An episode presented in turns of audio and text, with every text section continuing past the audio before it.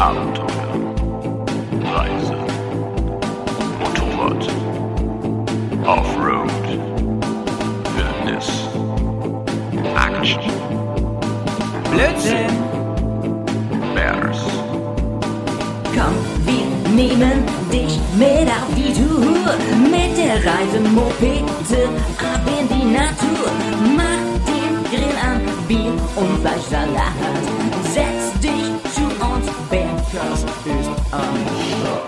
Bergcast, dein Motorradreise. Servus, moin moin und hallo allerseits. Hier ist der Johnny und ich bin nicht alleine hier, sondern ich habe die Carla Kolumna der Bären neben mir sitzen. Die liebe Sabine. Hallo Sabine, wie geht's dir? Hallo. Ähm, ja, mir geht's äh, müde. Es war, waren zwei anstrengende Tage, heute ein bisschen anstrengender als gestern, ähm, aber sehr schön. Ja, da können wir ja gleich mal die äh, Zuhörer abholen, weil wir haben ja auf der Hinfahrt gar nichts aufgenommen. Wir müssen sagen, wir sitzen gerade im Auto und sind auf der Rückfahrt. Und ähm, wo kommen wir denn Wir kommen aus dem Thüringer Wald und waren beim Rallye Roadbook Training bei Stefan Hessler und haben viel gelernt und haben unsere Mopeds dreckig gemacht. Das ist sowieso immer gut, wenn die Mopeds dreckig werden, oder? Ja, vor allen Dingen, das war jetzt Premiere für Pepsi. Ähm, mein, mein neues Motorrad. Ich habe jetzt ja eine 12er GS und die ist äh, jetzt wirklich das erste Mal im echten Gelände gewesen, seitdem sie äh, gebaut bzw. geboren wurde. Ich wollte gerade sagen, wissen die Zuhörer eigentlich schon, dass du jetzt die GS fährst? Ich glaube bisher noch nicht, oder? Das war nur, dass du dir eine kaufen wolltest, noch nicht, dass du dir eine gekauft hast. Ja, stimmt. Ähm, beim, beim letzten Podcast hatte ich nur drüber gesprochen, dass das so eine Idee ist und diese Idee hat sich jetzt äh, schneller in die Tat umgesetzt, als äh, das alle Beteiligten vermutet hätten. Ja, ich habe jetzt eine 12er GS, eine, ähm, eine Rallye ähm, von 2017 und die heißt halt Pepsi. Und bist zufrieden? Ja, die ist halt super. Ich meine, ja, sie ist schwer, sie fährt sich anders als die Tenere. Und äh, wie ich jetzt äh, heute sehr eindrucksvoll festgestellt habe, ähm, hat sie ja unterschiedliche Fahrmodi und mit denen sollte ich mich noch mal ein bisschen beschäftigen. Ja, Ja, das kommt alles noch, das kommt alles noch. Die hast du ja jetzt auch noch nicht so lange. Da hast du noch genug Zeit, dir ähm, Erfahrungen im wahrsten Sinne des Wortes zu machen. Ähm, ja, wir haben ein Rallye-Training gemacht. Ähm, das war organisiert von dem lieben André. Äh, Gruß an dieser Stelle. ja Und- von mir auch. auch von Sabine.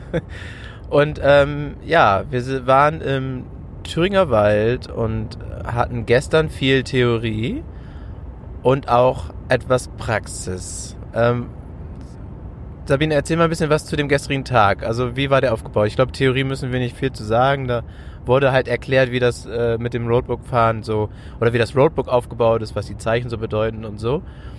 Und wie man halt äh, theoretisch die Rallye fährt und wenn man sich fair fährt, was man dann tut. Aber wie war denn der Praxisteil danach aufgebaut?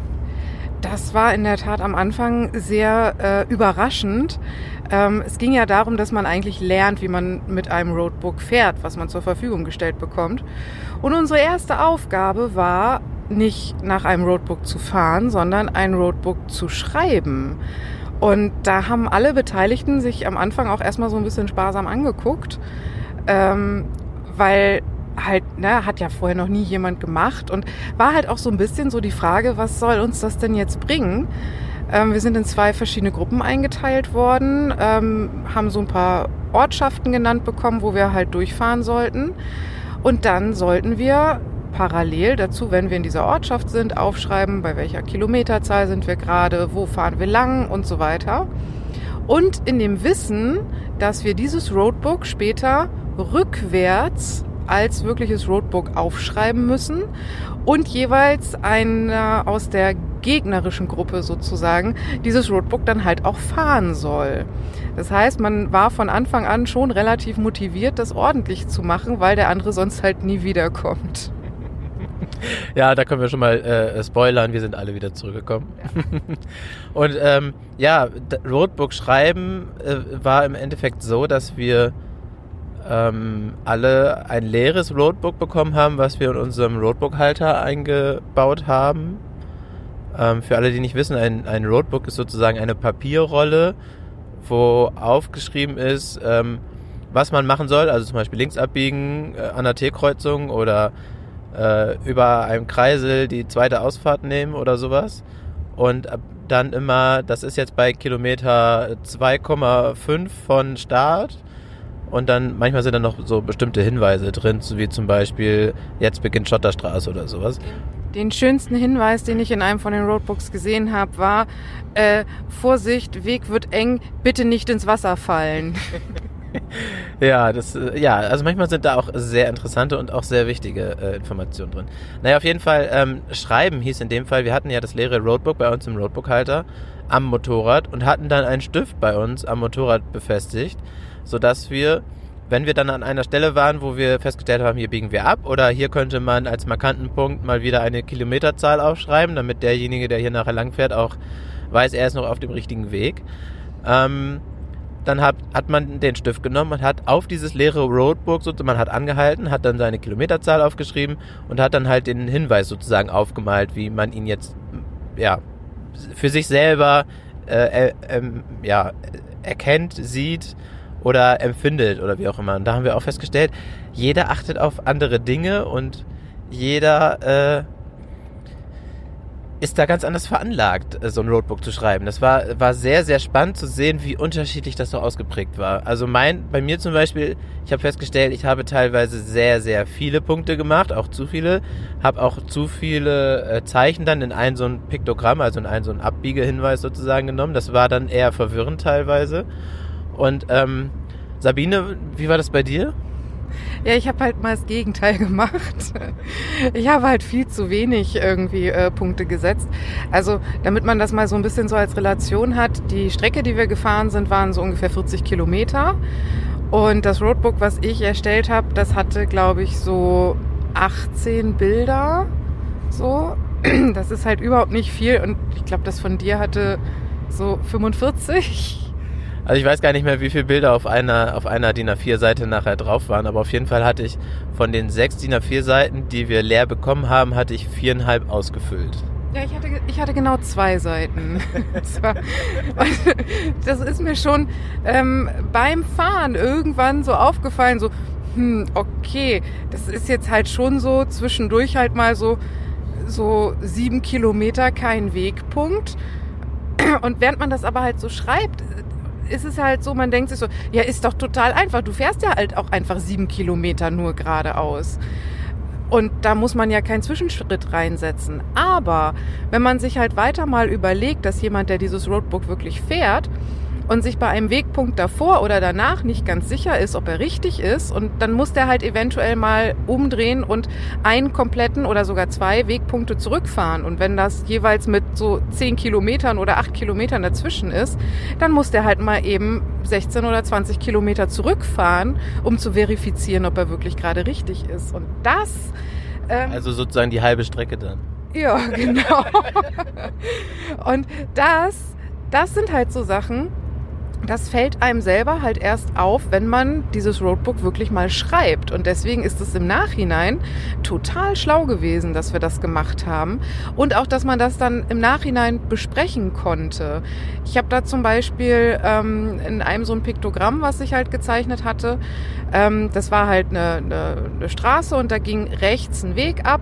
Und da war halt auf der linken Seite war da ähm, ein Kloster.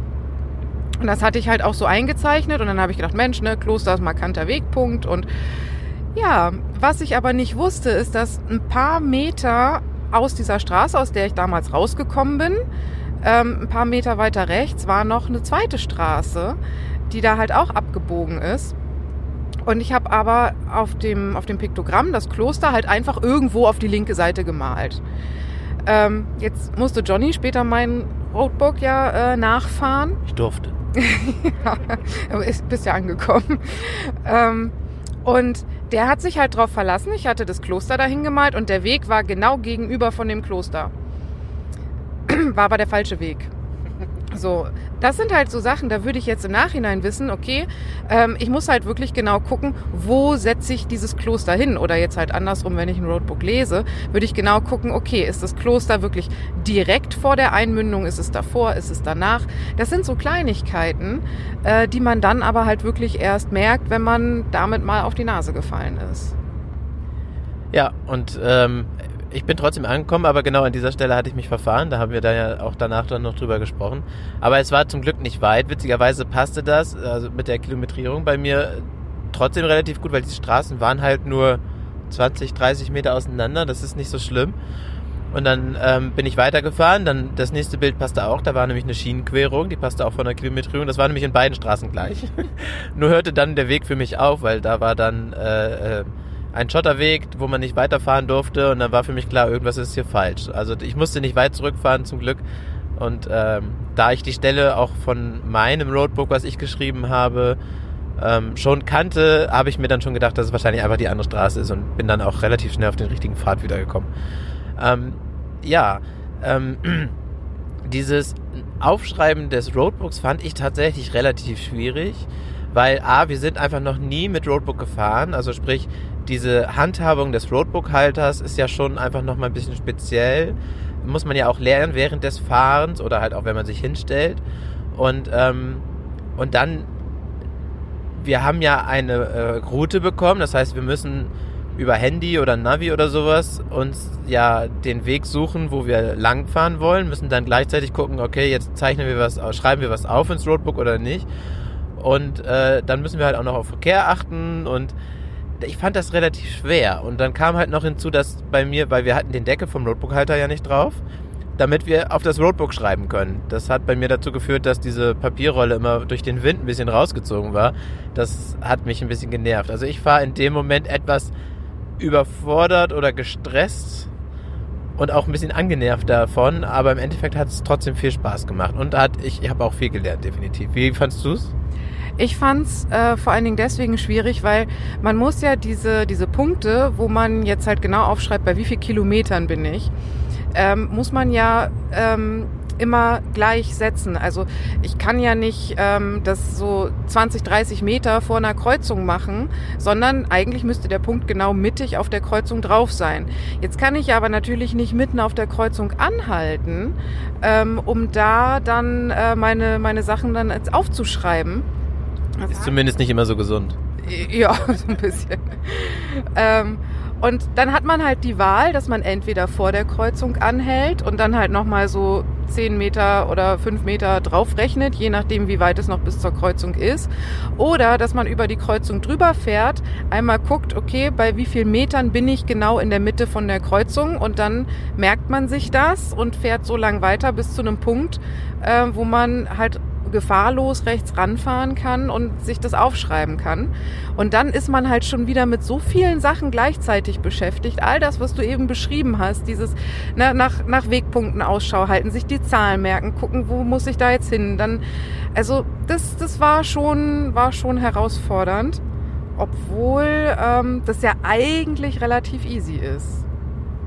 Ja, was ich dann auch immer schwierig fand, gerade an diesen Stellen, wenn es größere Kreuzungen oder sowas sind, klar, da kann man nicht anhalten oder im Kreisel kann man auch nicht anhalten.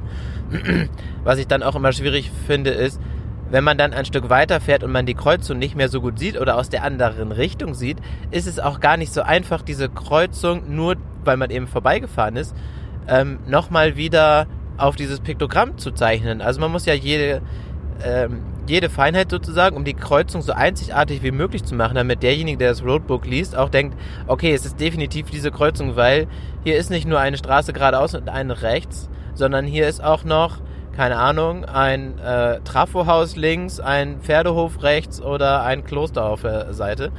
Was auch immer da gerade ist, man versucht halt es so ein bisschen oder auch nur eine Brücke, über die man gerade gefahren ist oder ein Fluss, der neben ein langes Schienen hatten wir. Also es gibt ja ganz viele Anhaltspunkte, ähm, die sozusagen äh, das Gelände oder was auch immer die Straße gerade ähm, mitbringt, die man dann irgendwie versucht mit diesem Piktogramm aufzunehmen. Und wenn man schon ein Stück weiter gefahren ist, dann muss man das entweder noch alles im Gedächtnis haben, wo das jetzt alles genau ist, oder man muss zurückgucken und das umdrehen und so. Das fand ich auch gar nicht so einfach. Ja, das ist mir zum Beispiel extrem aufgefallen bei diesen Kreiseln, wo wir durchgefahren sind ähm, dass als ich die dann äh, versucht habe aufzuschreiben, ich hatte mir halt einfach irgendwie gemerkt, ja, ist ein Kreisel und ich nehme die erste Ausfahrt, Punkt. So. Aber ich wusste zum Beispiel nicht mehr, hat der Kreisel drei Ausfahrten, hat der vier Ausfahrten, dann hat er, wo hat er die Ausfahrten? Hat der eine bei 12 Uhr und eine bei 9 Uhr oder so sitzen die auf 2 Uhr und 11 Uhr oder so?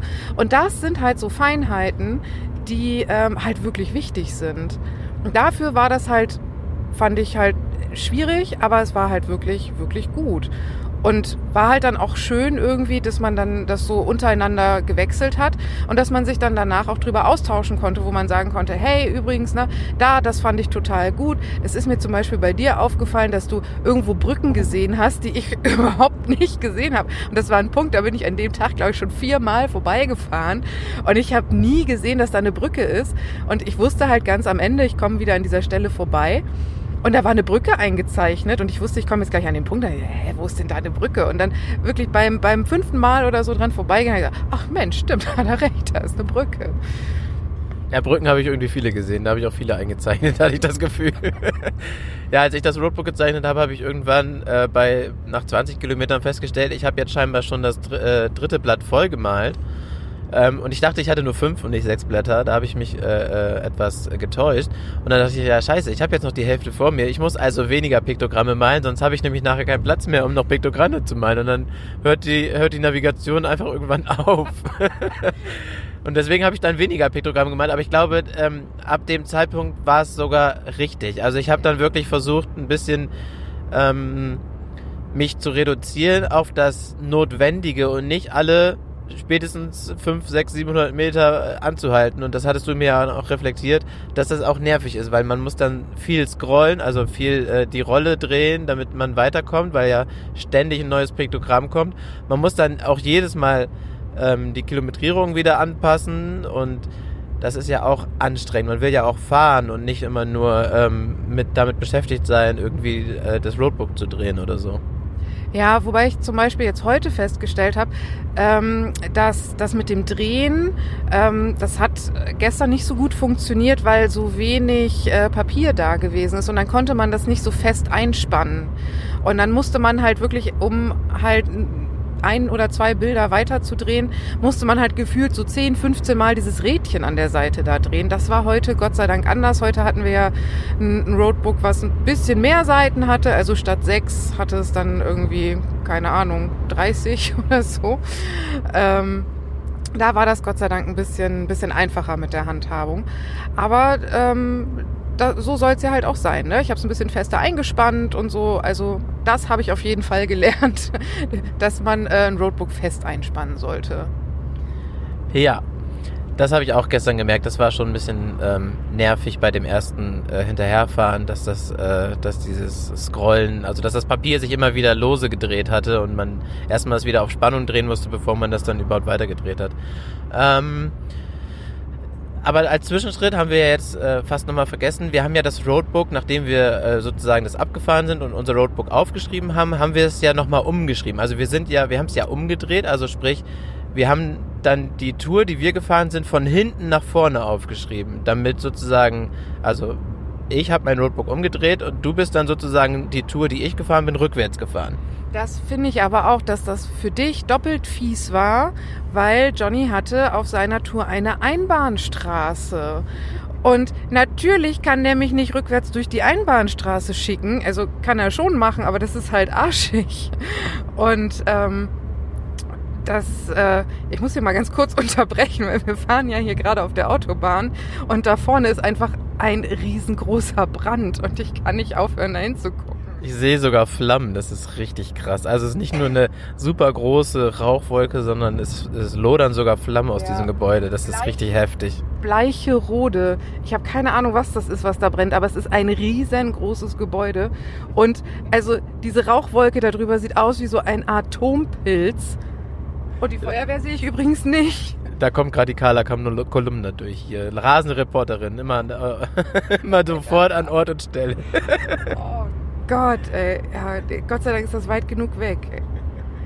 Ja, wir müssen nur, äh, nur an der Autobahn vorbeifahren. Zum Glück, das geht, das geht noch. Die ist nicht gesperrt oder so. Wir haben keine Sichteinschränkung. Ähm, Ja, das mit der Eisenbahn, äh, Einbahnstraße, das stimmt. Das war wirklich, das war ziemlich fies. Ähm, vor allem, weil ich den Fehler gemacht habe, was mir nachher beim äh, Roadbook umdrehen dann aufgefallen ist. Ja, natürlich kannst du da nicht rückwärts durchfahren. Ich habe vor Ort gesehen, dass eine Einbahnstraße auf der anderen Seite in die andere Richtung führt. Das heißt, es war sozusagen ein Kreis von Einbahnstraßen, den man da um ein paar Gebäude fahren konnte. Ähm, aber ich bin den nicht abgefahren und auf der anderen Seite war noch eine Kreuzung mit drin, die ich dann natürlich nicht auf meinem Notebook hatte, die ich aber einzeichnen musste, weil du ja da langfahren musst. Und das war für mich dann natürlich besonders blöd. Ich hätte eigentlich in dem Moment einmal, einmal im Kreis fahren müssen, um diese ähm, Punkte zumindest aufzunehmen für mich, um sie nachher nutzen zu können. Ich wusste ja, dass ich das umdrehen muss. Ich habe das aber irgendwie nicht gemacht. Aber du bist trotzdem durchgekommen. Ja, bin ich. Glück gehabt. Sonst würde ich, sonst würde ich immer noch in diesen beiden Einbahnstraßen, die zusammen nämlich einen Kreis ergeben, immer noch da die ganze Zeit rumfahren. Ja, das Problem war ja natürlich auch zusätzlich nicht nur, dass da eine Kreuzung war, die ich nicht hatte, die ich mir dann auf Google Maps erschlichen habe, äh, ohne dass wir Werbung machen an dieser Stelle, ähm, habe ich dann natürlich auch die Kilometrierung nicht gehabt. Also ich wusste ja nicht, äh, wie lang ist denn der Weg? Also ist, der kann ja 50 Meter länger sein als der, den ich gefahren bin oder kürzer. Das heißt, die Kilometrierungen passen an der Stelle gar nicht. Ich habe dann zwar diese Kreuzung eingezeichnet, aber da habe ich keine Kilometerangaben zu.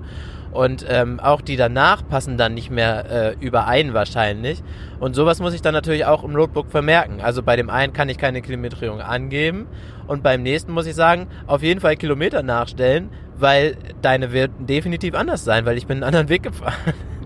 Ja, aber ich hatte, also ich hatte auch so eine Sache, wo ich zwischendurch dann keine Kilometrierung äh, reinpacken konnte. Ich habe dann, als ich mein Roadbook ja äh, gebastelt habe, äh, nochmal so den Hinweis bekommen, dass halt so acht Kilometer ohne markanten Punkt halt schon ganz schön sportlich sind.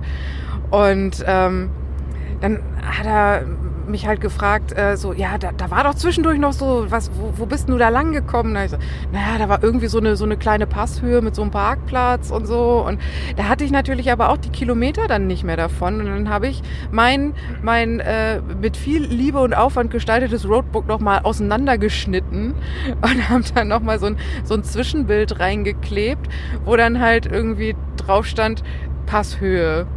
so. ähm, und dann hatten wir aber ja halt noch die Möglichkeit, dass als wir dann die Roadbooks ausgetauscht haben, dass man da nochmal so ein bisschen so Hinweise geben konnte und dass man dann halt nochmal sagen konnte, hey, ne, und da, das, was ich da gezeichnet habe, das ist ein Baum oder das ist ein See oder irgendwie was. Ja, das ist ja, war ja auch heute so, ähm, als wir das Roadbook bekommen haben. Es gibt natürlich auch ein Briefing. Es kann sich ja immer noch mal was geändert haben von Zeitpunkt äh, Erstellung des äh, Roadbooks bis zu dem Tag, wo man es dann fährt oder ähm, oder was auch immer aufgrund von Wetter hat sich da irgendwas verändert, wo man aufpassen muss. Oder einfach, es gibt bestimmte Hinweise, die wichtig sind, genauso wie ja mit der Einbahnstraße auch. Das habe ich dir dann erklärt und dann war das, glaube ich, auch nicht mehr so problematisch für dich, weil du einfach wusstest, worum es geht. Ohne da was zu sagen, wärst du wahrscheinlich an der Stelle etwas verwirrt gewesen. Ja, auf jeden Fall. Vor allen Dingen, wenn halt man ist dran gewöhnt, dass es halt zu jedem Bild einen, einen Kilometerstand gibt und dann ist da halt auf einmal ein Bild, wo es keine Kilometer zugibt. Allein das würde einen ja total verunsichern. Aber was halt gut war, dass nach dieser Einbahnstraßenpassage dann halt ähm, ein Punkt, ein, ein Ortsausgangsschild gewesen ist.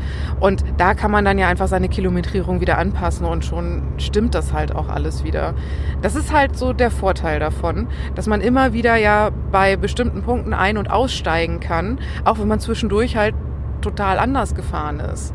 Weil man zum Beispiel zur Tankstelle musste und tanken musste oder irgendwie sowas. Das geht ja alles. Mir fällt gerade ein, ich glaube, wir haben noch gar nicht erzählt, was es bedeutet, die Kilometrierung, ähm, also was das bedeutet und wie man sie einstellt. Also im Endeffekt ist es ja so, wir haben ja gesagt, man, man bekommt immer ähm, den Kilometerstand, also diese Stelle auf dem Roadbook ist jetzt so und so weit vom Start entfernt. Und das ist natürlich das, was derjenige, der das Roadbook geschrieben hat, gemessen hat. Wenn man selber nachfährt, dann kann es natürlich sein, dass man irgendwie einen Rechtsschlenker mehr gemacht hat oder einen Linksschlenker oder was auch immer und dadurch ein bisschen mehr Kilometer oder, oder auch weniger Kilometer auf, auf seinem eigenen Tacho steht. Und, ähm, oder halt auch Meter einfach nur. Und ähm, da gibt es dann die Möglichkeit mit diesen äh, Roadbook äh, Trip Trippies, also mit diesen Kilometerzählern für Roadbook-Fahrten, ähm, dass man die hoch und runter setzen kann. Das heißt, wenn mein Kilometerzähler jetzt bei äh, 23 Kilometer,45, also 450 Meter steht, dann, ähm, und ich muss aber bei 23 äh, Kilometer und 400 Meter sein, also 50 Meter zurück sozusagen, dann kann ich an der Stelle anhalten, zum Beispiel beim Ortsschild, wenn es jetzt ein Ortsschild war, und dann kann ich einfach ähm, mein, mein Tripper, mein Tripper, genau, mein Tripzähler äh, 50 Meter zurücksetzen. Also ich kann da drauf tippen und sagen, okay, jetzt zähle wieder ein Stückchen runter und dann bin ich genau bei der Zahl, die im Roadbook steht und dann passen die Kilometer wieder übereinander. Ich bin zwar mehr gefahren, zumindest laut meinem Kilometerzähler, aber dadurch, dass ich das wieder eingestellt habe, passt es wieder übereinander. Und genau das ist das, worauf es ankommt, damit man dann einfach wieder mit den Zahlen im Roadbook arbeiten kann. Das heißt, bei der nächsten Kreuzung müsste es wieder passen. Da das nicht immer hundertprozentig passt, muss man ständig das ein bisschen anpassen. Mal mehr, mal weniger. Aber ähm, daran hat man sich schnell gewöhnt, fand ich. Ja, und es hat auch in den meisten Fällen wirklich erstaunlich gut übereingestimmt. Also ich musste da selten irgendwas nachstellen. Jetzt gibt's da so unterschiedliche Möglichkeiten für, ähm, da wir ja alle, die jetzt an diesem Training teilgenommen haben, also wir waren ja auch nicht alleine da, also es waren halt auch noch ein paar andere Leute, er klingt so ein bisschen, als hätten wir es alleine gemacht. Ähm, dass das ja alles Anfänger gewesen sind und die haben jetzt natürlich nicht äh, sich gleich für irgendwie äh, 2000 Euro so ein Rally Tower da irgendwie auf ihr Moped gebastelt. Ähm, man kann für dieses Zubehör extrem viel Geld ausgeben, weil es dann halt auch zum Beispiel dieses Roadbook mit Fernbedienungen gibt und, und auch diesen Tripmaster ähm, halt als fest verbautes Elektronikteil gibt. Äh, das hatten wir natürlich alles nicht, äh, sondern wir hatten das halt als App auf dem Handy. Das ist kostenlos, brauchst kein Internet für, weil der zählt ja einfach nur die Kilometer. Mm, und genau, der macht das dann über GPS. Genau. Und das kann halt in bestimmten Gebieten halt auch mal abweichen und ungenau sein. So richtige Profis, die messen das mit dem, mit der Radlänge. Und dann wird das richtig abgemessen und dann ist das halt auch wirklich immer gleich. Genau, die haben das so ein bisschen wie beim, wie beim Fahrrad früher sozusagen. Ja. Da hast du, da hast du wahrscheinlich irgendwie so einen Sensor an, an, an der Radnabe, dann misst du den Umfang und der misst halt jede Radumdrehung und weiß jetzt, alles klar, eine Radumdrehung, also bin ich wieder, keine Ahnung, 0,5 Meter weiter vorne oder so. Und dann weiß er natürlich entsprechend, wie weit man gefahren ist. Das ist natürlich ein bisschen genauer. Gerade bei mir war es äh, manchmal so, dass ich irgendwo stand und äh, dann wollte ich weiterfahren und habe festgestellt, äh, vorher war mein Kilometerzähler bei 8, Komma irgendwas und danach war er bei 17. Wahrscheinlich hatte ich einfach keinen GPS-Empfang oder das GPS ist ein bisschen hin und her gesprungen und hat Kilometer gesammelt. Und dann ist es natürlich besonders blöd. Das heißt, genau in dem Moment muss man dann natürlich auf jeden Fall den Kilometerzähler umstellen. Das ist, würde dann natürlich mit dem anderen äh, gar nicht passieren. Das ist natürlich ein Vorteil. Ja, aber das, also, wenn man das jetzt halt mal so ausprobieren will, steht das ja in keiner Relation. Wie gesagt, diese, diese Rallye-Türme, also die, die sehr beeindruckend aussehen, die auch eine sehr beeindruckende Verkabelung da teilweise haben, das konnten wir jetzt ja so ein bisschen bestaunen. Ähm, das ist halt wahnsinnig aufwendig, das alles miteinander zu verschalten und zu verlöten und, und all sowas. Also, das kann man dann machen, wenn man dann so profimäßig Rallye fährt. Also, das äh, hebe ich mir noch ein bisschen auf. Ja, ich glaube, so ein, so ein Kilometerzähler, der liegt auch bei 100, 150 Euro, äh, wenn du den halt äh, fest an dein Moped machen willst. Und äh, diese App ist halt kostenlos. Also das ist natürlich zum Ausprobieren, äh, äh, das steht das außer Frage. Ähm, ja, dann haben wir das, ähm, hab haben wir gerade schon erzählt, das Roadbook umgeschrieben rückwärts, genau das haben wir gemacht und dann sind wir, haben wir die getauscht und sind gefahren. Das haben wir eben ja auch schon erzählt. Ähm, das war dann der erste Tag. Ähm, außer dass wir danach sozusagen noch gesagt haben, was wir gut fanden, was wir schlecht fanden oder wo wir irgendwie unsere Fehler hatten, einfach so ein bisschen ähm, einfach um Feedback zu geben, war dann der Tag eigentlich vorbei.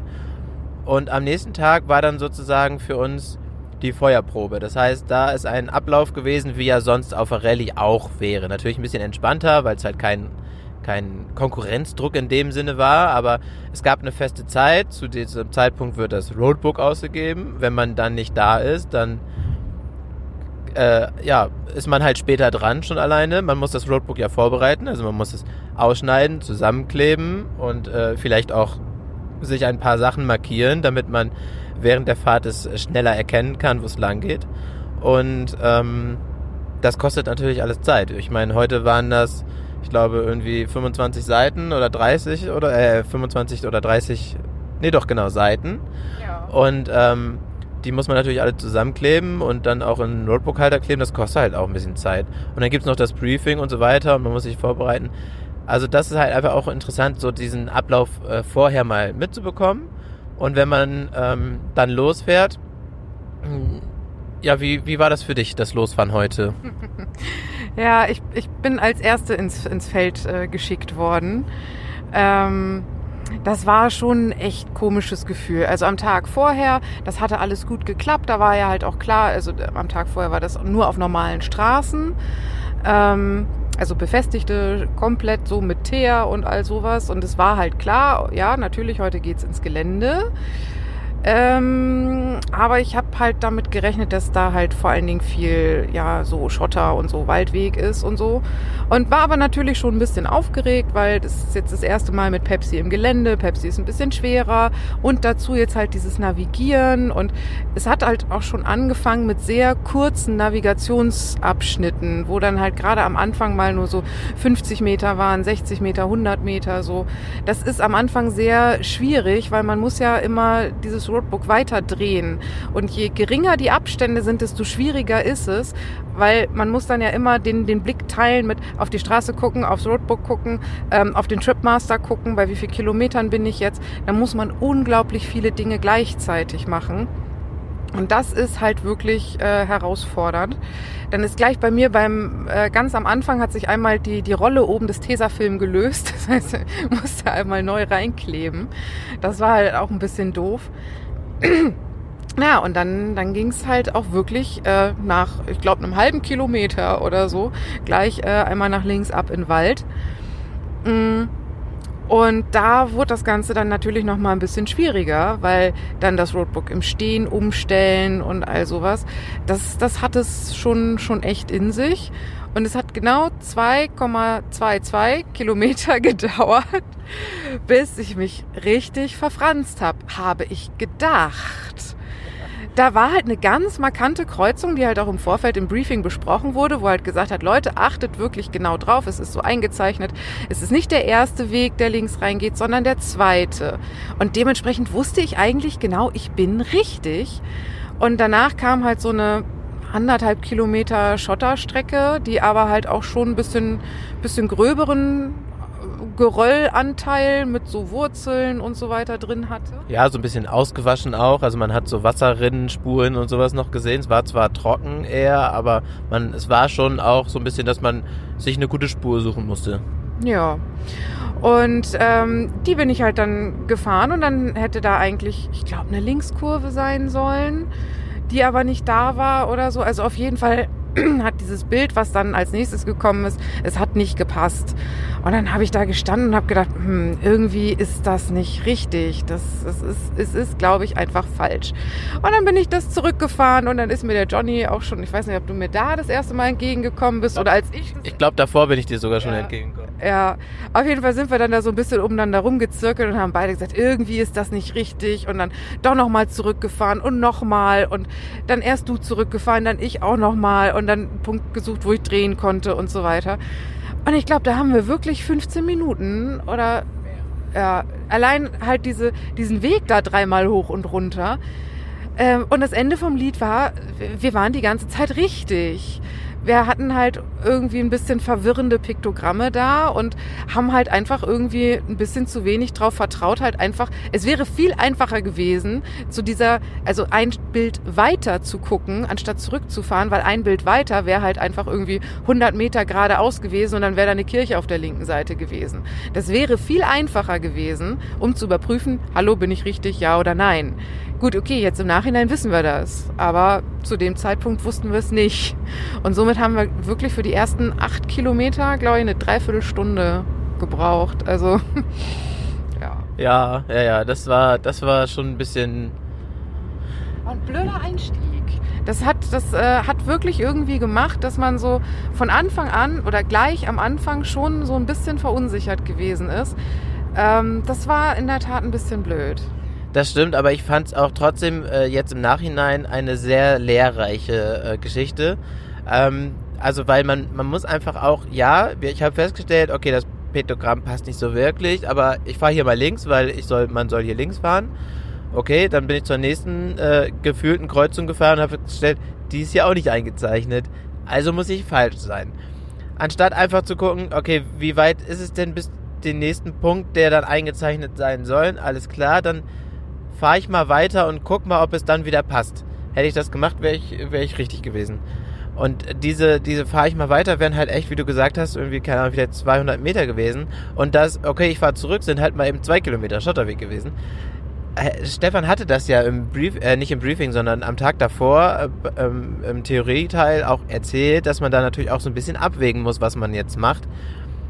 Ja, habe ich nicht. Aber das ist so eine lehrreiche Aktion. Genau deswegen, er hat es erzählt, ich habe es aber vergessen.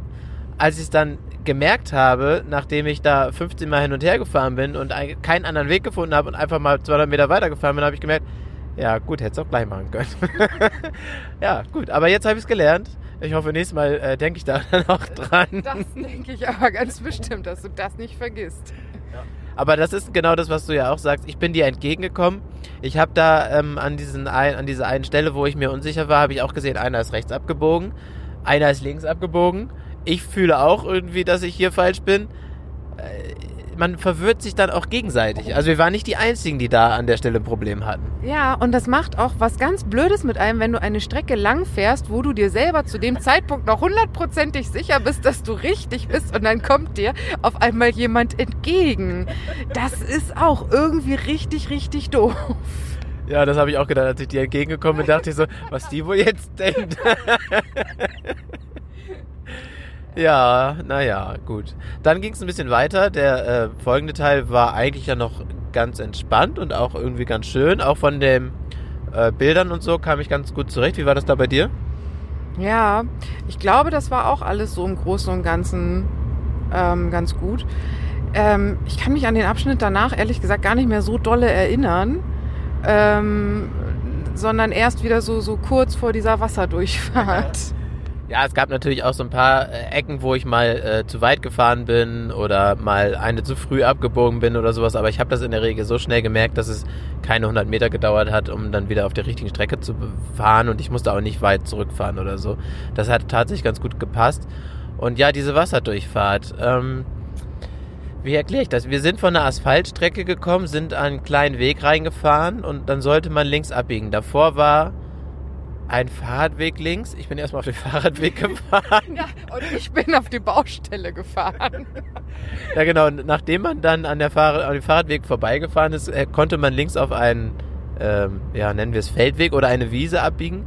Da war dann auch ein, ein Weg, den sollte man aber nicht fahren, sondern man sollte geradeaus über die Wiese rüberfahren, wo eigentlich der Weg nicht mehr so wirklich zu sehen war. Ich hatte das Glück, äh, da hinten an der, äh, an der Stelle, die dann kam, haben so drei Leute äh, Hampelmänner gemacht, damit ich die sehe. Und das hat auch gut funktioniert. Die habe ich dann gesehen und dann bin ich da hingefahren, weil ich wusste, okay, alles klar, ähm, da muss ich hin. Ähm, da war nämlich die Wasserdurchfahrt. Ähm, du bist kurz nach mir gekommen. Ich war gerade durch die Wasserdurchfahrt durch. Dann haben wir auch Hampelmänner gemacht, aber du warst schon, warst schon fokussiert auf den Weg in die andere Richtung. Und wir wussten, ja gut, die kommt ja gleich wieder. Ich habe da doch mal meine Kreise da auf der Wiese gezogen. Ich war so felsenfest. Da stand halt, man sollte links abbiegen und ich bin da halt so einen, diesen Berg so ein bisschen runter. Ich habe gedacht, naja, geradeaus kannst ja nicht, da ist ja nur Wiese. Und es war halt nach links rum so eine frisch geschotterte Kurve, wo ich so gedacht habe, ja, das macht ja Sinn. So, ne, da ist äh, viel Schotter und so, ne. Ich hatte auch schon kurz vorher irgendwo Wasser gesehen. Ich bin auf jeden Fall in der Nähe, das muss jetzt hier gleich irgendwo kommen. Ja, und dann ging da am Anfang noch so ein bisschen so ein Weg nach diesem geschotterten lang. Na, und der hörte dann halt auf einmal irgendwann in der Wiese auf. Und dann bin ich irgendwann, habe ich mal so zurückgeguckt. Ja, und dann habe ich auch ein paar Leute gesehen, die da Hampelmänner gemacht haben. Aber äh, sonst hätte ich das nicht gefunden. Ich wäre nicht auf die Idee gekommen, durch diese Wiese zu fahren. Die war ja auch so ein bisschen hoch. Also Ja. das, ähm, ja. Ja, die Wasserdurchfahrt war überhaupt nicht so mein Freund. Ja, also ähm, nachdem man die Wiese, was war das, vielleicht 40 Meter gefühlt Wiese, also eigentlich war da glaube ich auch ein Weg, aber das Gras war einfach wirklich schon so 30, 40, 50 Zentimeter hoch oder sogar ein bisschen höher, so dass es, also wenn man stand, so locker kniehoch. Ähm, man hat nicht viel Weg gesehen, aber ähm, als wir dann darüber gefahren waren, war da eine Wasserdurchfahrt. Aber vor der Wasserdurchfahrt war die erste Hürde ja schon mal so ein, so ein kleiner Steinwall, würde ich mal sagen. Ja. Also so, das, oder eine kleine Steinmauer. Die war so 20, 30 Zentimeter hoch in den meisten Bereichen, in einem Bereich ein bisschen weniger. Und ähm, ja, da musste man erstmal rüberkommen. Wie ging Ja. das bei dir? Ja, das ging noch richtig gut. Da war ich aber auch froh, dass ich ähm, das Sportfahrwerk habe. Weil wenn, wenn die jetzt noch ein bisschen tiefer gewesen wäre, dann hätte ich, glaube ich, mit dem Motorschutz da auf diesem, auf dieser einen Wurzel da irgendwie aufgesetzt. Da war noch irgendwie so ein so ein Wurzeldings irgendwie. Ich glaube, das. In meiner Erinnerung war es ein Stein, aber ist ja auch egal. Auf jeden Fall, du bist Irgendwas trotzdem, du bist auch ein bisschen aufgesetzt, aber nicht so doll wie ich auf Ja. jeden Fall. Also ich habe es bei mir auch ordentlich knallen hören, aber du warst auch ein bisschen drauf. Ähm, naja, auf jeden Fall war dann die Wasserdurchfahrt. Die war drei Meter, hätte ich gesagt. Also der Fluss, der, der der Bach, der da war, war so ungefähr drei Meter breit. Oh, vier, bestimmt. Ja, vielleicht auch vier. Und ähm, von der Tiefe her würde ich sagen so ja 30, 40 Zentimeter Ja, doch. Doch. Kommt hin. könnte hinkommen, ne? Und ähm, Und vor allen Dingen große Steine da Ja. drin, die äh, ziemlich äh, glu- glutschig, rutschig und glitschig waren. ja und vor allem auch lose. Also die haben sich halt auch bewegt unter dem Reifen. Das ist natürlich auch ein bisschen tricky, wenn man dann auf so einem Reif, auf so einem, auf so einem Stein fährt und der kippt so ein bisschen beiseite, dann versetzt es den Reifen natürlich auch mal eben um ein paar Zentimeter. Ähm, das kann gerade in so einer Wasserdurchfahrt schnell heikel werden. Ja, wurde es dann auch. Ich habe, es ist, es ist mal wieder sowas. Ich hatte am Anfang äh, schon gesagt, "Mm, na, ich weiß nicht, ob ich da durchfahren will. Äh, weil es hieß ja, also ich, ich konnte ja schon morgens im, im Roadbook sehen, es gibt eine Wasserdurchfahrt. Und ähm, ich habe halt so überlegt, na, hm, ich weiß nicht, na, wie gesagt, ich, ich kenne das Motorrad noch nicht so super gut und muss vielleicht nicht unbedingt sein. Und vor allen Dingen halt gerade so am Anfang vom Tag und so. Und ähm, bin dann aber halt doch durchgefahren und also der Anfang, den fand ich gar nicht so schlecht und dann so zum Ende hin hat's mich aber sowas von ins Wasser geschmissen, also wirklich katapultiert und ähm, ja, bin halt einmal richtig baden gegangen. Im wahrsten Sinne. Ich stand direkt daneben. Ich, ähm, also wir waren, wir war, wir standen ja auch schon da und wollten dir dann auch helfen und so, aber natürlich kann man nicht immer alles abfangen. Äh, du hast es tatsächlich richtig gut gemacht. Du warst mit dem Vorderreifen, glaube ich, auch schon wieder aus dem Wasser raus oder zumindest fast aus dem Wasser raus. Und dann ist da scheinbar irgendeine Stelle gewesen. Ich weiß nicht, ob du ins Leere getreten bist oder abgerutscht bist oder ich glaube, du bist ein bisschen ins Kippen gekommen und dann war wahrscheinlich so der, der, der Zeitpunkt oder der Kipppunkt erreicht, dass die Maschine leider umgekippt ist ähm, und du nicht mehr vorwärts gekommen bist, sondern zur Seite gefallen bist. Und dann kamst du mir entgegengeflogen oder sogar an mir vorbei und du hast echt so, so richtig, du, du lagst einmal komplett im Wasser, oder? Ja, ich war auch froh, dass jemand ein Handtuch dabei hatte. Wobei ich halt auch inzwischen, also ich habe mich danach halt echt geärgert, weil ich halt auch zu dem Zeitpunkt nicht so richtig wusste, okay, woran, woran hat das gelegen? So. Das fragt man sich danach immer. Ähm, und ich habe es in dem Moment nicht wirklich irgendwie eruieren können. Und ähm, wir haben, äh, als wir vorhin die Motorräder verladen haben, haben wir noch mal ein bisschen über Fahrmodi und so weiter gesprochen und Traktionskontrolle und all sowas und ähm, haben festgestellt, dass ich im Rain-Modus da durchgefahren bin. Und das ist, äh, ich weiß nicht, ob das jetzt äh, mit äh, der, der, der Grund dafür gewesen ist, aber gefühlt war es für mich halt so, dass mir mein Hinterrad weggerutscht ist und dass ich das halt auffangen wollte. Ob das jetzt an der äh, Traktionskontrolle lag oder nicht oder ob es jetzt wirklich ein Stein war oder so, keine Ahnung. Aber ich weiß inzwischen, dass es keine gute Idee ist, im Rain-Modus äh, durch eine Wasserdurchfahrt zu fahren. Deswegen werde ich das jetzt wohl erstmal nicht mehr tun. Ja, gerade mit diesen großen Steinen, ne? da ist natürlich auch schnell Schlupf und wenn das Hinterrad dann sagt, äh, ich drehe durch und äh, du gibst mir, du sagst zwar, ich soll Gas geben, aber wenn ich durchdrehe und du hier sagst, äh, du bist auf äh, glatter Straße, dann mache ich doch immer lieber nichts. Ja, dann hast du halt auch keinen Vortrieb mehr, ne? Und wenn du Schwung verlierst, also Drehmoment verlierst, und, äh, dann, dann verliert man halt auch schneller mal das Gleichgewicht. Aber es hat ja alles funktioniert. Es, es ist nichts kaputt gegangen. Ja, ich war danach ein bisschen nass. Ähm, kaputt gegangen. Nee, nur das Ego war ein bisschen angekratzt, so, ne? Das ist aber halt so, ja, war dann halt so. Ähm, ja, Hauptsache, wie gesagt, es ist, es ist alles heil geblieben, keiner verletzt, keiner tot, sagt meine Mutter immer. Alles am Motorrad noch dran, das sagt meine Mutter jetzt weniger, aber Du. ja, genau, ich dafür umso mehr. Ja, und dann ging es halt weiter. Wir waren da halt dann ähm, so als große Gruppe gesammelt, dass da halt halt einmal geguckt wurde, okay, kommen da jetzt alle durch. Und dann ähm, ging es weiter und ich hatte halt gehofft, okay, jetzt wird es ein bisschen einfacher. Äh, war es dann so für 200 Meter, da sind wir nämlich über eine Autobahnbrücke gefahren.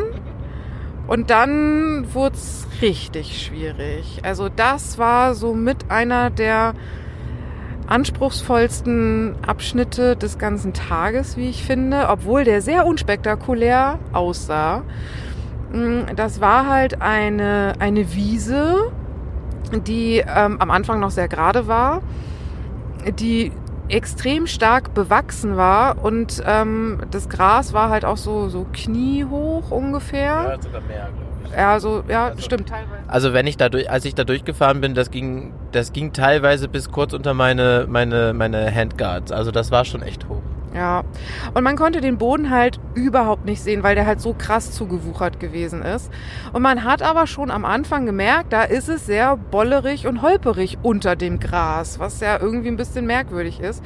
Es stand im Roadbook als Bemerkung schon mit drin, äh, Vorsicht, ähm, große Steine, Spurrillen, reinragende Äste, rutschig. Und ich hatte das gelesen und habe dann halt gesehen, da Wiese, und habe gedacht, naja, komm, wir müssen ja nicht übertreiben, das sieht doch überhaupt nicht so schlimm aus. Ja, aber das, also beim Fahren, also der erste Teil ging noch einigermaßen, weil der wenigstens gerade war. Der zweite Teil davon war am Hang. Und das war halt echt übel. Es war halt wirklich noch so ein bisschen rutschig, weil, also an dem Tag hat es nicht geregnet, aber in der Nacht, nee, einen Tag davor, Ja, ich glaube. Freitag oder Donnerstag hat es auf jeden Fall, da war ja auch relativ Gewitter, Ah, relativ stimmt, viel ja. und ähm, das hat man schon noch ein bisschen aus, äh, gemerkt, so die Auswirkungen davon. Ja, und das war halt, also echt, echt übel, ähm, da halt gut vorwärts zu kommen. Ähm, was ich halt inzwischen auch immer noch, also ich bin den ganzen Tag im Rain-Modus gefahren. Vielleicht bei solchen Sachen nicht so schlau. Ähm, aber das, das war wirklich ein Geackere, da durchzukommen. Und da war es halt auch, das war das letzte Mal, genau, das letzte Mal an dem Tag, dass ich gelegen habe.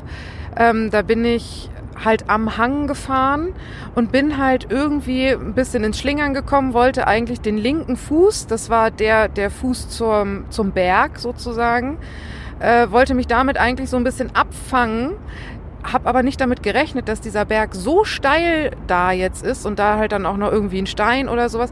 Und in dem Moment, wo ich halt den Fuß absetzen wollte, hatte ich so einen Schwung auf dem Fuß, dass ich mich quasi nach rechts rüber ge geschwungen habe. Ja, ja, und rechts war halt Talseite sozusagen und da bin ich halt mit dem Fuß nicht mehr auf den Boden gekommen. Und dann habe ich da einen kleinen Salto gemacht.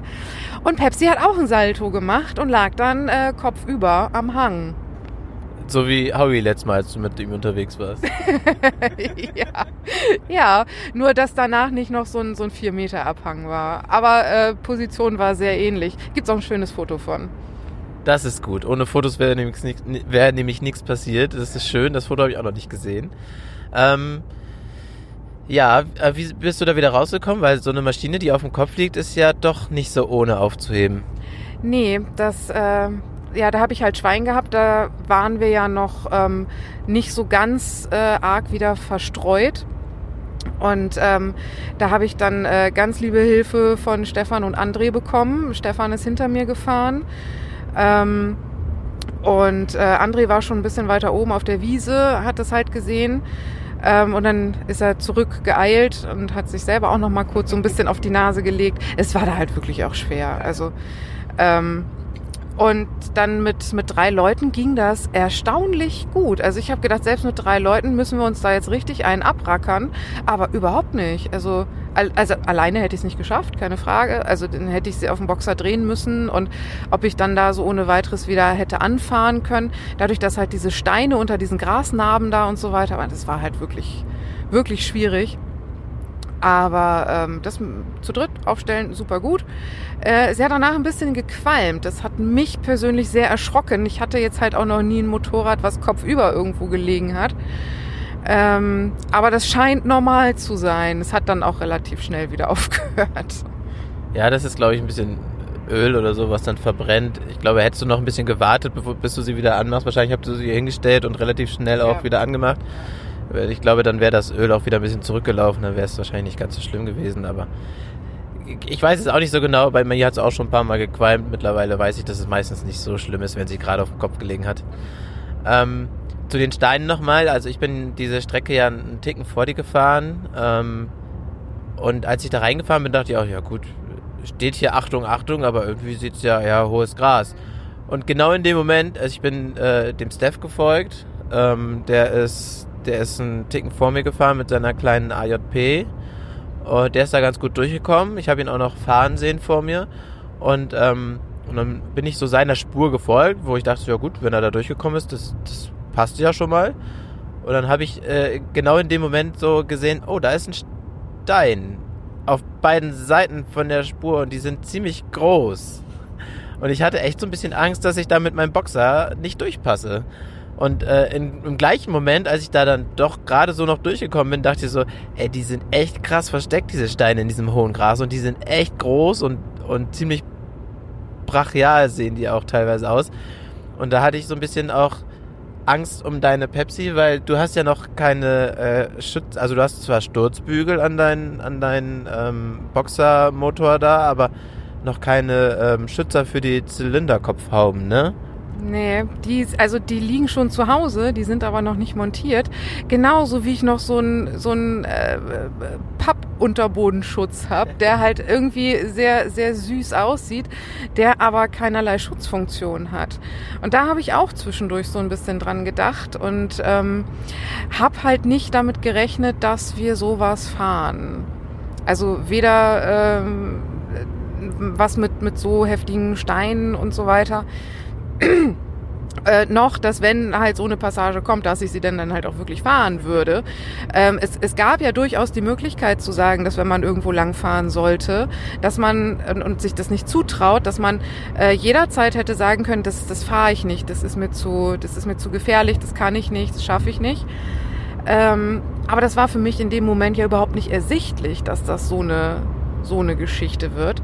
Und dann war ich halt auch mittendrin und dann willst du mittendrin natürlich auch nicht sagen, jetzt drehe ich wieder um, was halt auch überhaupt gar keinen Sinn macht, ähm, weil ob du jetzt die, die eine Hälfte in die Richtung fährst und dann normal weiterfahren kannst oder ob du umdrehst und die andere Hälfte wieder zurückfährst, das macht dann ja auch keinen Unterschied.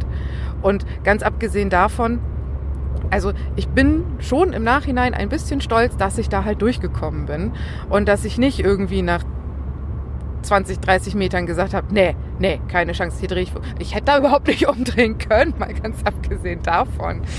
Ähm, ja, aber danach habe ich dann halt auch so den Punkt gehabt, wo ich gesagt habe, okay, jetzt hier brauche ich mal ein bisschen Pause, jetzt muss ich hier mal ein bisschen was trinken, jetzt muss ich hier mal meinen Helm absetzen und mich hier mal irgendwie für, für 10 Minuten mal hinsetzen und mal ein bisschen tief durchatmen. Ähm, weil das doch gerade für meine äh, Offroad-Fähigkeiten wirklich, wirklich herausfordernd gewesen ist. Und ähm, ihr seid da ja alle ein bisschen, also nicht ein bisschen, äh, ihr seid da alle äh, besser durchgekommen. Ähm, aber auch wenn man dann da mal so rumgefragt hat, ähm, es war doch schon nicht ohne. Definitiv. Das war schon sehr anspruchsvoll, das Gelände. Also natürlich gab es auch äh, äh, entspannte ähm, Schotterpassagen oder Waldwege oder sowas dazwischen oder auch mal kurze äh, Strecken auf Teer. Aber ähm, also gerade die Wasserdurchfahrt und das Steinfeld und sowas, was wir da gesehen haben, das war schon, war schon wirklich anspruchsvoll. Und auch sonst, was da so für Passagen waren, die waren schon nicht ohne. Also ich habe auch schon ein paar Mal dran gedacht. Am Anfang habe ich ja, sind wir ja noch kurz zusammengefahren, gerade in dem Bereich, als wir uns verfahren hatten. Da habe ich dich ja auch so zwei, drei Mal gefragt, ob wir zusammenfahren wollen oder ob du dir das zutraust oder ähm, wie auch immer oder ob dich das stresst, wenn wir zusammenfahren. Da hast du ja gesagt, ich soll, soll bitte vorfahren. Das habe ich dann auch gemacht. Aber ich habe echt ein paar Mal dann gedacht so, Alter, das ist schon echt anspruchsvoll. Nicht, dass du, dass du dich entweder verletzt oder dir was kaputt geht oder du dich einfach einfach vollkommen überfordert fühlst. Und da war, da war es schon, fand ich schon ein bisschen, bisschen schade, dass ich nicht doch gewartet habe. Aber ähm, ähm, ich habe dann ja im Endeffekt äh, doch gelernt oder gemerkt, dass du nicht alleine fahren musstest und dass du sehr gut durchgekommen bist. Ja, ähm, also ich habe das ja am Anfang mit Absicht abgelehnt, weil ähm, ich so am Anfang so ein bisschen das Gefühl gehabt habe, wenn jemand mit mir zusammenfährt, das setzt mich unter Druck. Das ähm, würde halt irgendwie machen, dass ich dass ich das Gefühl habe, ich muss jetzt äh, schneller fahren, weil es für den anderen sonst langweilig wird. Auch wenn derjenige mir das freiwillig anbietet und das für den bedeutet, dass er langsamer fahren muss. Aber das wollte ich halt nicht. Ähm, weil ich wollte mich nicht stressen. Ich wollte das in meinem Tempo fahren und ich wollte nicht, dass jemand anders auf mich, auf, auf mich Rücksicht nehmen muss. Ähm, und bin dann ja bis zur Wasserdurchfahrt dann schlussendlich alleine unterwegs gewesen. Ähm, und danach ist dann ähm, der Stefan mit mir mitgefahren, beziehungsweise am Anfang waren wir zu dritt und dann ähm, sind Stefan und ich alleine gefahren. Ähm, und das hat mir dann doch, das habe ich dann halt erst gemerkt, extrem viel Sicherheit gegeben. Der hat halt einfach gesagt, hey, du pass auf, ne, ich kenne sowas hier, das ist alles, alles überhaupt gar kein Stress, kein, ne, fahr du vor, fahr deine Geschwindigkeit, ähm, du musst nicht auf mich achten, wenn irgendwas mit mir ist, dann hupe ich, aber ich überhole dich nicht, ähm, du kannst deine Spur suchen, wechseln, du musst vorher nicht von hinten gucken, ob ich dich überhole oder sowas. Mach da ganz in Ruhe deinen Stiefel, wenn irgendwas ist, dann helfe ich dir. Und das hat für mich so viel irgendwie geändert, weil ich halt doch schon irgendwie teilweise Schiss hatte, da alleine irgendwo lang zu fahren. Gar nicht mal, weil ähm, mir jetzt jemand helfen kann, wenn ich mir das Bein breche oder irgendwie sowas, sondern einfach nur irgendwie, hey, ich weiß, da ist irgendwie jemand da. Ähm, und habe mich dann halt auch getraut, dann da Passagen zu fahren. Es gab da halt so Abschnitte, die hätte man überspringen können, ähm, wo halt auch im Vorfeld wirklich mit Beistand, hey, das kann ziemlich rutschig sein und so. Und ja, war es auch. Aber ich war ja vor zwei Wochen im Mammutpark, da war es rutschiger. Das heißt, auf rutschig war ich vorbereitet. Ähm, ja, äh, nee, also ich war, ich war sehr langsam, keine Frage. Ähm, ich habe für mich selber im, im, im Tag eine, eine deutliche Steigerung gemerkt, wenn ich so vergleiche, wie schnell bin ich am Anfang eine normale Schotterstraße gefahren, wie schnell bin ich am Ende eine normale Schotterstraße gefahren. Da gab es einen deutlichen Unterschied und ich habe mich auch ganz anders gefühlt. Und ähm, dementsprechend habe ich da für mich ganz, ganz viel mitgenommen. Ach so, und navigieren musste man ja nebenbei auch noch irgendwie, ne? So, das ist halt nochmal was, was, was, was ja mit dazu kommt. Du musst im Stehen einhändig, du musst dein Roadbook weiterstellen. Also entweder du machst es halt im Stehen, während du langsam weiterfährst, oder du musst halt anhalten oder dich hinsetzen. Ähm, das, das, das kam ja alles noch mit dazu. Und ähm, also es war zwischendurch wirklich, wirklich, wirklich viel. Ähm, und ich habe auch nicht das komplette äh, Buch gefahren. Es waren ähm, eigentlich 80 Kilometer. Wir sind nach 71 Kilometern ausgestiegen, weil die Zeit halt dann einfach äh, gefehlt hat.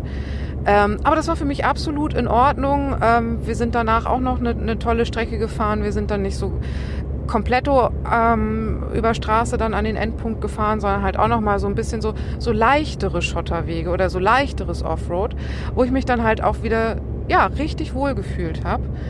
Ähm, also da habe ich heute wirklich, wirklich viel gefahren und gelernt und vor allen Dingen halt auch gelernt, ähm, echtes Gelände ist halt was anderes als ein, ein Offroad-Park. Das ist halt, ist halt auch. Und ich muss halt einfach, ich muss viel fahren und üben. Wenn sowas wie, wie heute, also jetzt vielleicht nicht unbedingt mit Roadbook, aber wenn man sowas halt wirklich öfter fährt, ja, dann kann das doch noch irgendwann was werden, ne? Ja klar, man lernt das einfach auch nur durchs Machen. Ne? Du kannst, klar, im Training lernst du natürlich auch viel, da machst du das ja auch, aber gerade so wie heute, dadurch, dass du so viel Strecke machst und einfach so viele unterschiedliche Situationen, unterschiedliche Untergründe, unterschiedliche ja, das ist halt mal eine Kreuzung, dann hast du mal mit Spuren, dann hast du mal ein bisschen, äh, keine Ahnung, Rasen mit dabei, also auch ein bisschen Feuchtigkeit, dann hast du einen trockenen äh, Schotterweg, dann hast du irgendwie einen Weg im Wald. ähm, wo auch mal Äste sind oder, oder Äste in den, in den Weg reinragen, wo du halt ausweichen oder halt einfach gegenfahren musst oder was auch immer. Ähm, es sind ganz viele unterschiedliche Situationen und dieses, dieses Geballte hast du im, im Enduropark ja oft nicht so extrem. Und das macht es natürlich dann nochmal, äh, äh, finde ich, ganz anders, aber macht es auch aus. Das ist ja das, was auch irgendwie Spaß macht daran, finde ich. Ähm, und klar, du lernst es einfach nur dadurch, dass du es machst. Ähm, schlussendlich, äh, danach sind wir ja nach der ersten, äh, nach dem ersten Teil des Roadbooks, ähm, wobei man sagen muss, das war definitiv der größte und auch definitiv der anspruchsvollste Teil. Danach kamen noch zwei kleinere Teile, ähm, die jeweils so um die 20 Kilometer waren. Da war aber auch viel ähm, Straße, also Asphalt und auch viel ähm, Schotterwege und ähm, gar nicht mehr so viel ähm, matschige oder wirklich krass anspruchsvolle Passagen.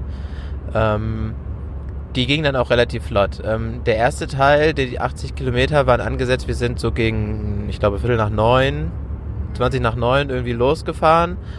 Und angesetzt war es so bis, äh, ich glaube, 12.30 Uhr, 13 Uhr.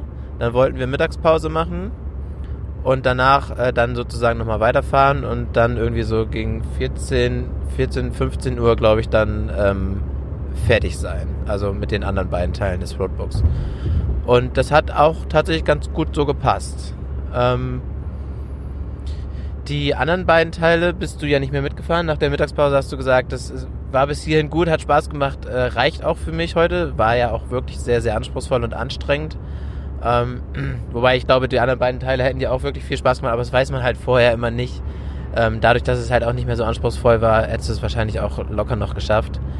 Ähm, aber ich glaube, es ist, es ist nicht so, dass du jetzt irgendwie großartig was verpasst hast, weil das Spannendste hast du einfach auch mitgemacht. Ähm, ja, ähm, da hat, was wollte ich jetzt noch sagen? Genau, nach dem Essen sind wir dann weitergefahren und wie war denn, wie war denn so dein, dein, wie oder wie fällt dein Fazit für den heutigen Tag beziehungsweise für das komplette Roadbook-Training?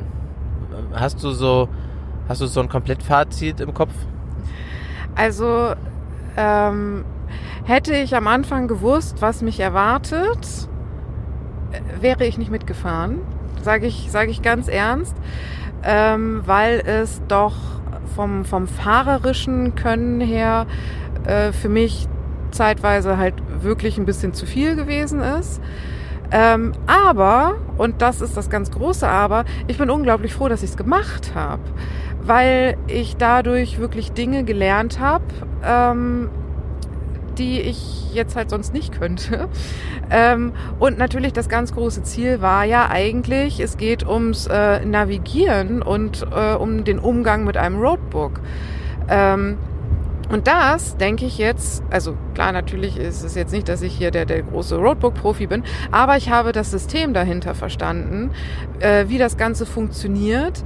Und das war ja der, der eigentliche Hauptgrund. Und äh, da bin ich sehr froh und da würde ich behaupten, da habe ich äh, gut was mitgenommen.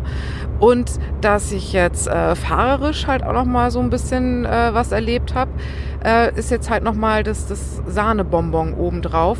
Wobei ich halt wirklich davon ausgegangen war, dass es ein bisschen einfacher zu fahren ist. Ähm, aber das ist halt mein Empfinden und ich meine, ich weiß, ich bin da jetzt halt auch noch einfach Einsteiger und ähm, gerade die Kombination jetzt mit dem schweren Gelände und der Navigation zusammen ist halt dann doppelt schwierig. Aber, und das ist für mich auch mein großes Fazit, ich bin trotzdem glücklich und ähm, auch ein bisschen stolz, dass ich das so jetzt gemacht habe. Ja, äh, ist bei mir genauso. Ähm, äh, der liebe André, der das so ein bisschen angestoßen hat mit Stefan hier, ähm, der hat ja auch bei uns in dem äh, im Channel damals so ein bisschen geschrieben, ähm, was wir so erwarten können oder was es was es so wird. Und da hat er auch geschrieben, dass es eher einfacher einfacheres Offroad wird, also eher so Schotterstraße, Waldwege und so und nicht so extrem. Aber er ist selber auch davon ausgegangen. Ich habe auch nochmal mit ihm gesprochen. Er ist selber auch wirklich davon ausgegangen, so wie zum Beispiel das zweite und dritte Teil vom Roadbook heute war. Und äh, den ersten Teil kannte er auch noch nicht. Und ähm, deswegen kann er da auch nichts für. Ich mache ihm da auch überhaupt keinen Vorwurf. Deswegen habe ich aber auch was anderes erwartet. Und ich muss auch sagen, das war entsprechend anspruchsvoll. Gerade dann halt auch weil man sich ja auf die Navigation konzentrieren möchte oder auch muss. Und aber dran natürlich auch auf den Weg und, und äh, das, ähm, die, äh, ja, den Offroad-Anteil, Anteil, äh, sich darauf kon zu konzentrieren, das ist dann natürlich nochmal eine andere Nummer. Aber es hat gut geklappt und mir hat es viel Spaß gemacht. Im Endeffekt ist, äh, ist ja auch nichts passiert und ähm, toi toi toi, es hat allen Spaß gemacht, sind alle gut angekommen. Und äh, ja, ich würde sagen, es war ein erfolgreiches Wochenende. Wir haben beide viel gelernt und hatten auch viel Spaß. Ja, das auf jeden Fall. Ich meine, wir haben natürlich auch abends noch schön zusammengesessen und uns unterhalten und hatten ähm, zum Beispiel das eine Abendessen da in dieser Blockhütte mit dieser fantastischen Aussicht da über dieses gesamte Tal mit diesem spektakulären Sonnenuntergang und ich war extrem neidisch. Da war so ein so ein, so ein Häuschen, die hatten draußen so ein, so ein Whirlpool auf der Terrasse stehen, wo man so über dieses gesamte Tal gucken konnte. Also das war, war halt auch nochmal so, so am Rande, finde ich, erwähnenswert. Ne? Also wir haben jetzt ja nicht nur äh, gelernt und so weiter, sondern wir haben halt auch wirklich richtig noch eine, eine schöne, lustige Zeit noch mit dazu gehabt. Ja, genau. Das war ein richtig schönes Wochenende. Ähm, wir hatten viel Spaß, haben neue Leute kennengelernt, ähm, was auch sehr schön war. Und ähm, ja, ich würde sagen, an dieser Stelle können wir nicht mehr viel erzählen und äh, wir fahren jetzt noch nach Hause, haben noch ein paar Kilometer, so gute 200 Kilometer vor uns und ähm, ja, ich würde sagen, jeden, den das interessiert oder der noch Fragen hat, der kann sich natürlich gerne nochmal bei uns melden, kann uns anschreiben und äh, dann erzählen wir euch da gerne auch nochmal äh, direkt was zu und ähm, ja, ansonsten wünschen wir euch noch eine schöne Zeit Ciao, ciao. und sauber bleiben.